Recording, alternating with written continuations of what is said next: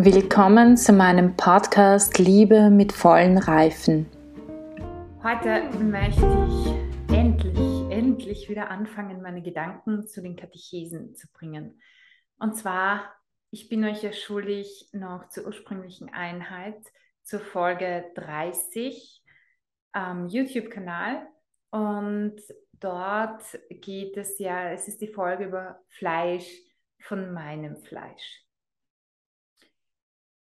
Es gibt äh, diesen einen Schlüsselsatz, der genau in diesem Abschnitt von Johannes Paul II. gebracht wird, und zwar der Leib offenbart den Menschen. Und ich wollte kurz einmal darüber reden, was das bedeutet und vor allem auch gewisse Grunderfahrungen, die jeder von uns hat, äh, derer wir uns vielleicht nicht ganz bewusst sind. Das erste ist mal, der Leib offenbart den Menschen. Er sagt davon, dass in diesem knappen Satz eigentlich die gesamte Anthropologie und alle wissenschaftlichen Erkenntnisse, die man bringen kann oder herausfinden kann, eigentlich schon alle drinnen stecken. Und dazu möchte ich jetzt ein bisschen auf die Medizin, die Kunst eingehen und auf gewisse alltägliche Erscheinungen. Und dann möchte ich auch noch auf eine neue Entdeckung in der Wissenschaft in den letzten 10, 15 Jahren eingehen, die zu der Zeit, als Johannes Paul II. das gesagt hat, das war nämlich 1979, noch lange nicht am Weg waren. Und das ist der Mikrochimerismus. Und das ist eine neue Entdeckung und in der Medizin und ich möchte über diesen Weg, denn wir sind ja hier in der Theologie des Leibes, ein bisschen darauf eingehen. Und zwar als erstes im medizinischen Bereich. Der Leib offenbart den Menschen. Ich komme aus einer Medizinerfamilie und meine Eltern haben mir schon einige Male erzählt, dass als sie den Turnus gemacht haben, hatten sie Oberärzte, die zu ihnen gesagt haben, jetzt schauen Sie sich einmal an, wie dieser Mensch geht, schauen Sie sich die Haut an und schauen Sie sich die Augen an. Und dann können Sie schon einige Krankheiten ausschließen und andere können Sie einschließen. Das bedeutet mit anderen Worten, wenn die Haut ausgetrocknet ist, wenn äh, oder wenn man in den, im, einige kleine Äderchen sieht, also das ist meist im Gesicht, dann sieht man zum Beispiel, daran erkennt man zum Beispiel, wenn jemand sukzessive über Jahre hinweg sehr viel Alkohol trinkt, dann beginnen hier in der Haut sich kleine Äderchen zu bilden. Daran erkennt man zum Beispiel einen Alkoholiker oder wenn man jemanden in die Augen schaut und das Weiß in den Augen beginnt gelblich zu werden, kann man davon ausgehen, dass dieser Mensch ein Problem mit der Leber hat. Denn eine oder Gelbsucht hat, was beides ein Problem mit der Leber bedeutet. Dann gibt es noch andere Zeichen, wie zum Beispiel eine Art und Weise zu gehen, die auf verschiedene Dinge hinweist. Wenn jemand zum Beispiel humpelt, kann das sein, dass derjenige sich den Fuß gebrochen oder verstaucht hat. Wenn jemand mit Krücken geht und einen Fuß verbunden hat, dann wissen wir, dass derjenige sich verstaucht hat. Und das ist zum Beispiel jetzt etwas sehr Plakatives, woran man zum Beispiel merkt, okay, der Leib offenbart den Menschen. In der darstellenden Kunst, nachdem ich aus diesem Metier komme und dem Gesang, kann ich von dieser äh, also von diesem äh, Aspekt auch noch kommen.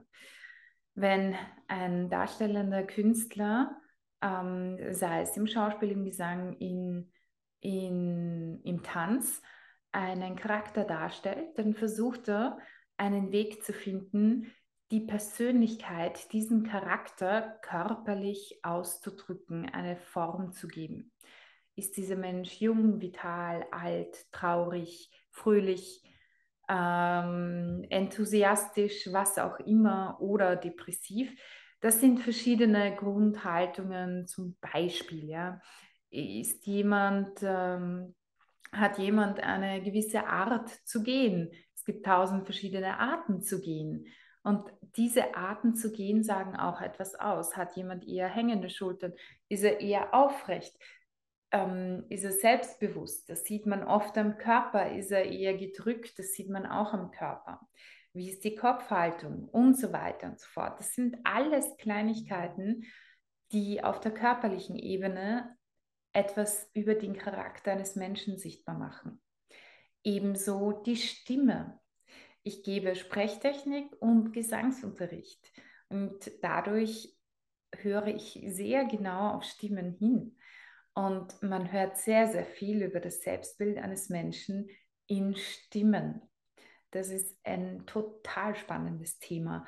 Und auch da offenbart sich der Mensch. Meistens offenbart sich ein gewisses Selbstbild, das jemand zu einer gewissen Zeit hatte, als er begonnen hat, ähm, seine Stimme auf gewisse Art und Weise zu benutzen, was natürlich auf der unterbewussten Ebene geschieht. Manchmal auch auf der bewussten. Darum gibt es Sprechtechniklehrer wie mich. Ähm, und das ist zum Beispiel ein Weg. Und dann auf dem emotionalen. Wenn wir Freunde haben oder Leute treffen, jemanden kennenlernen, dann nehmen wir teilweise bewusst, teilweise aber vor allem unterbewusst sehr, sehr viel wahr. Deswegen sagt man, nach drei Sekunden, ich lasse das mal kurz stehen, ich sage es nochmal, nach drei Sekunden weiß man mittlerweile, bildet man schon die Meinung über einen Menschen allein von der Art und Weise, wie jemand aussieht. Verzeiht das Klopfen, das ist meine Nachbarin unten. Also der Leib offenbart den Menschen. Wir sehen das zum Beispiel, äh, wenn wir Freunde treffen, wir sehen, ist die Haut blass oder nicht. Wir kennen den Menschen, wir kennen seine normale Hautfarbe. Wir sehen, ist er gerade irgendwie müde oder gut ausgeschlafen. Man sieht oft, okay, irgendwas an irgendetwas kiefelt dieser Mensch zum Beispiel oder wenn jemand traurig ist oder jemand offensichtlich irgendetwas versucht zu verbergen, wie es ihm vielleicht wirklich geht. Man hat einen Fühler dafür. Man sieht es, die einen mehr, die anderen weniger natürlich. Trotzdem, jeder nimmt irgendwas wahr. Der eine nimmt vielleicht die Art und Weise, wie ein Blick geworfen wird, wahr. Oder wie ähm, ob jemand lacht oder weint, ich meine, das sind die sehr offensichtlichen Sachen. Man merkt auch, wenn jemand beginnt langsam wütend zu werden, auch diese Dinge sieht man im Gesicht, wenn er versucht, die Wut noch unter, runterzudrücken und wo man wirklich das merkt, dass jemand da immer mehr angestachelt wird. Solche Dinge zum Beispiel merkt man. Man merkt aber auch, wenn jemand eigentlich in schallendem Gelächter ausbrechen möchte und versucht das Ganze zu unterdrücken. Man merkt auch, wenn jemand sich verschluckt hat, weil derjenige dann beginnt zu husten. Also wir sehen, dass die Offenbarung eines Menschen äh, sehr groß ist. Und jetzt, um auf die Paarbeziehung zum Beispiel einzugehen, man sieht, wenn jemand in jemanden verliebt ist, dass wenn man ihn darauf oder sie darauf anspricht, dass es sein kann, dass er oder sie vielleicht leicht rot wird, ohne es zu wollen. Oder wenn man sich schämt für irgendetwas, dass dann auf einmal eine gewisse Gesichtsröte bemerkbar wird. All solche Dinge sieht man im Gesicht zum Beispiel. Und das Gesicht ist ein Körper. Man sieht, ob jemand, man merkt auch körperlich, ob jemand einen mag, einfach an der Körperhaltung, an der Körpersprache, wie jemand mit einem auch umgeht. Es geht nicht nur um die Haltung jetzt im Zweiergespräch zum Beispiel, sondern auch um so Kleinigkeiten. Wenn jemand zum Beispiel krank ist, bringt mir jemand etwas vorbei. Das ist zum Beispiel eine körperliche Tätigkeit. Es ist auch eine Art und Weise, wie man über den Leib den Menschen offenbart oder wie sich über den Leib der Mensch offenbart. Das sind alles solche Kleinigkeiten. Eine andere Sache zum Beispiel merkt man daran, wie stark Leib und Seele auch miteinander verbunden sind, wenn es jemandem nicht gut geht oder das Leben aushaucht. Wer je einen Toten gesehen hat, und wir haben jetzt zum Beispiel sehr viele Möglichkeiten dazu, insofern, dass Benedikt XVI. gestorben ist und sein Körper aufgebahrt wurde. Wenn man sich die Fotos von, dem, von Benedikt XVI. anschaut, von den Tagen, von der Zeit, bevor er starb und nach seinem Tod, jetzt von dem aufgebahrten Leib, man sieht, der eine sieht sehr krank und müde und fertig aus und schon am Weg in die Ewigkeit. Und beim aufgebahrten Leib sieht man, da ist kein Leben mehr drinnen. Das wirklich, es sieht aus wie eine Puppe, man könnte so sagen. Und das zeigt, dass der Tod die Trennung von Seele und Leib ist. Das zeigt aber auch, und das offenbart etwas ganz Wesentliches, dass wir als Menschen nicht nur Körper sind sondern dass wir eben, wie schon in einer der früheren äh, Folgen zu den Gedanken und auch vor allem, was Johannes Paul II. gesagt hat, in einer zweifachen Dimension leben, in einer körperlichen und in einer geistigen. Dass wir als Mensch ein Zwitterwesen zwischen der sichtbaren und der unsichtbaren Welt sind. Und das sieht man in solchen Momenten. Ich möchte noch auf eins auch noch eingehen. Ähm, genau, Männlichkeit und Weiblichkeit. Ich habe hier ein paar Notizen. Männlichkeit und Weiblichkeit. Männlichkeit und Weiblichkeit werden offenbar, indem Männlichkeit und Weiblichkeit einander begegnen. Johannes Paul II. spricht in diesem äh, Abschnitt ganz klar von Fleisch, von meinem Fleisch.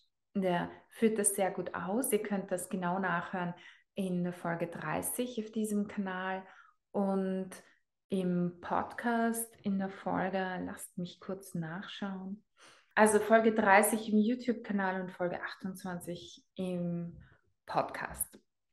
Auf Spotify oder iTunes Podcast oder wo auch immer ihr den hört. Auf jeden Fall ähm, worauf ich jetzt noch hinein, hinaus wollte, ist, mit Fleisch von meinem Fleisch wird mehr eigentlich die Ähnlichkeit ausgedrückt als die Unterschiedlichkeit. Es bedeutet, dass wenn Adam Eva sieht, sieht er etwas von sich in der Weiblichkeit in einer weiblichen Dimension, sagen wir so. Er sieht einen anderen Menschen, er in seiner Männlichkeit, sie in seiner Weiblichkeit. Und trotzdem sieht er eigentlich das, was einander, was ihnen viel eigentlich gemeinsam ist. Er sieht also, dass sie ein Mensch ist, dass sie von der gleichen Art sind. Er sieht, auch und vielleicht kennen einige von euch dieses Phänomen. Ich habe das sehr gut bei meinen Brüdern beobachten können, sie ihre jeweiligen Frauen getroffen haben. Es war für mich teilweise sehr überraschend, weil ich mir gedacht habe, wow, die haben Frauen gefunden, die sind wie sie. Also sie waren Frauen und sie und meine Brüder sind Männer, aber sie haben Frauen gefunden, die von ihrer Art, von ihrem Wesen, von ihrem Charakter wirklich, wirklich zu meinen Brüdern passen. Und zwar so gut passen, dass ich selbst extremst erstaunt war, dass das überhaupt möglich ist.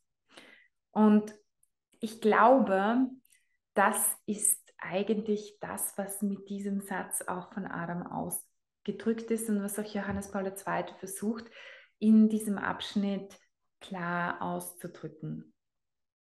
Und zwar geht es in dem, dass man sieht, dass obwohl von körperlichen, man weiß, Männer, männliche Körper und weibliche Körper sind nun einmal unterschiedlich, aber sie ergänzen einander.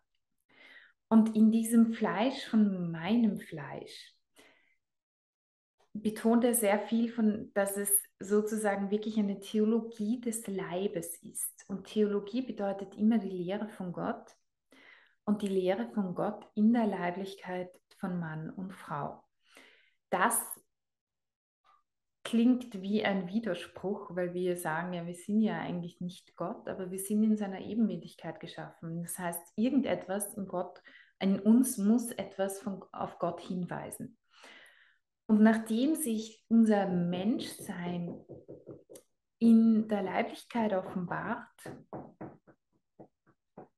ist es, merken wir durch dieses Menschsein, durch das Einswerden von Mann und Frau, durch die Sexualität, dass die beiden eine Einheit bilden. Und nun möchte ich auf etwas eben auf das hinaus, aus, auf verschiedene Aspekte tatsächlich hinaus. Er spricht auch in diesem Abschnitt von einer Theologie der Geschlechtlichkeit. Und wir sind in einer Zeit, in der das, glaube ich, sehr schwierig zu verstehen ist. Ich glaube, es war schon immer schwierig zu verstehen. Ich glaube nur, dass wir in einer Zeit sind, in der es besonders noch einmal neu schwierig ist zu verstehen. Mm, wie soll ich das ausdrücken? Also es gibt eine, ich möchte mal anfangen mit dieser neuen Erkenntnis, mit dem sogenannten Mikrochimerismus, das ein Phänomen ist, das entdeckt wurde auf verschiedenen Ebenen, aber vor allem zum ersten Mal im Blood Journal ähm, diskutiert wurde. Und zwar wurde es entdeckt eigentlich aufgrund dessen, dass man wegen Organspenden unter Verwandten geschaut hat. Man kann ja Organe spenden, ohne dass man gleich sterben muss. Will darüber jetzt gar nicht sprechen, sondern ich will über Fleisch von meinem Fleisch und über die Theologie der Geschlechtlichkeit sprechen. Und warum darin eine Ebenbürtigkeit zu Gott sichtbar wird und das auch etwas über Gott offenbart, über das Wesen Gottes. Und zwar ist es so, dass wenn Mann und Frau zusammenkommen, eine halbe Stunde nach dem Geschlechtsakt kann man im Blut der Frau das Eiweiß des Mannes, das Protein des Mannes nachweisen. So stark ist dieses Einfleischwerden. Das ist eine Sache, die wir erst seit circa 15 Jahren vielleicht wissen. Doch nur diejenigen, die sich wirklich damit auseinandergesetzt haben. Ihr könnt auf PubMed, das ist die Seite, in der die äh, seriösen ähm, Studien, wissenschaftlichen Studien in der Medizin veröffentlicht werden und die auch als seriös gelten. Und dort kann man mal Mikrochimerismus eingeben und man wird seitenweise an Studien finden. Man kann es mittlerweile, glaube ich, gar nicht mehr alles durchlesen. Es ist ein Wahnsinnsfeld. Ich habe mal begonnen, mich ein bisschen damit zu beschäftigen und ich muss sagen, ich staune nur. Denn dieses Einfleischwerden durch die Sexualität ist tatsächlich nicht einfach nur psychisch oder emotional gemeint, sondern es ist tatsächlich auch körperlich ähm, tatsächlich nachweisbar. Man weiß, dass man im Gehirn einer jeden Frau nach dem Tod nachweisen kann, sowohl die Stammzellen als auch das Protein von Männern. Und hat man sich gefragt, woher kommt dieses Phänomen? Und es gibt zwei Phänomene, von denen man ausgeht. Einerseits, nachdem 30 Minuten nach dem Geschlechtsverkehr das Protein des Mannes im Blut der Frau nachweisbar ist, kann man davon ausgehen, dass dies auf Männer hinweist, mit denen die Frau Geschlechtsverkehr hatte. Jetzt weiß man aber von manchen Frauen, dass sie nicht so viel Geschlechtsverkehr hatten, wie der Stammzellen im Körper waren. Man weiß aber von einem anderen Phänomen, einem zusätzlichen Phänomen, und das nennt sich der fetale, fetale Mikrochimerismus. Das bedeutet, dass während der Schwangerschaft ähm, der Fötus und der Embryo beginnen sofort nach der Verschmelzung von Eizelle und Samenzelle Stammzellen in den Mutterkörper hinauszuschießen. Das bedeutet mit anderen Worten, dass diese, die Stammzellen, die man nachweisen kann, man davon ausgeht, dass das wahrscheinlich von Schwangerschaften war. Ähm, und jetzt gibt es aber Frauen, die keine Kinder geboren haben. Man weiß aber, dass wenn eine Frau eine Fehlgeburt hatte oder eine Abtreibung und das ein Mann war oder auch ein, ein, Mädchen, man kann auf jeden Fall, die von den Männern sind leichter nachweisbar, weil im Körper der Frau natürlich ein anderes, also eigentlich normalerweise nur XX-Chromosome sind. Und insofern, sobald man ein Y-Chromosom findet und dann auch noch ein anderes Protein ist und eine andere Genetik, dann weiß man, dass das nicht von der Frau die eigenen Stammzellen sein können. So weiß man, dass eben ein, ähm, wenn eine Frau mit einem Jungen schwanger war, kann man das ein Leben lang ähm, und sehr wahrscheinlich nach dem Tod im Körper der Frau nachweisen. Das ist die leichtere Variante, ähm, es nachzuweisen. Auf jeden Fall weiß man auch, dass dadurch ein Phänomen auch entsteht, dass wenn im Mutterkörper eine Krankheit ist, dass die Stammzellen des Kindes zu diesem kranken äh, Bereich hinkommen und ihn reparieren. So hat man zum Beispiel festgestellt, dass im Herzen einer Frau, die vielleicht eine, eine Herzkrankheit hatte oder noch im Herzen, dass man dort eben Stammzellen von einem der Kinder gefunden hat, weil das repariert wurde, dass Her sie, die Herzgesundheit größer wurde. Es gibt auch das Phänomen, dass manche Krebsarten oder Tumoren sich zurückgebildet haben aufgrund von ähm, und die repariert wurden sozusagen äh, diese Krankenstellen durch Stammzellen von ihren Kindern, mit denen sie schwanger war. Man weiß auch, man kann auch im Körper der Kinder die Stammzellen der Mutter und der Großmutter nachweisen. Das heißt, jeder von uns hat Stammzellen seiner Mutter und seiner Großmutter im Körper und ebenso Stammzellen von den vor einem selbstgeborenen Kindern. Das heißt, ich habe zwei ältere Brüder, in meinem Körper wären auch Stammzellen meiner beiden älteren Brüder nachweisbar. Was bedeuten würde, sollte ich ein, und deswegen ging es in der Frage der Organspende, dass man eben herausgefunden hat, dass Kinder ähm, gegen die Organe ihrer Eltern, selbst wenn nicht alles hundertprozentig äh, sonst stimmt, ähm, oder auch Mütter gegen die Organe ihrer Kinder einfach nicht so extrem reagieren, weil eben der Körper, das Immunsystem diese Zellen schon erkennt. Das ist ein Teil. Man ist aber auch draufgekommen und man vermutet teilweise auch, dass äh, es gewisse Autoimmunerkrankungen gibt, die durch dieses Phänomen ausgelöst werden. Was man noch nicht weiß, ist, warum einmal diese Stammzellen im Mutterkörper positive Einflüsse haben und einmal negative Einflüsse haben das weiß man nicht. Man weiß nur, dass es diese Einflüsse gibt. Und man kann das alles unter Mikrochimerismus, das ist der Fachbegriff der medizinische, dafür nachlesen.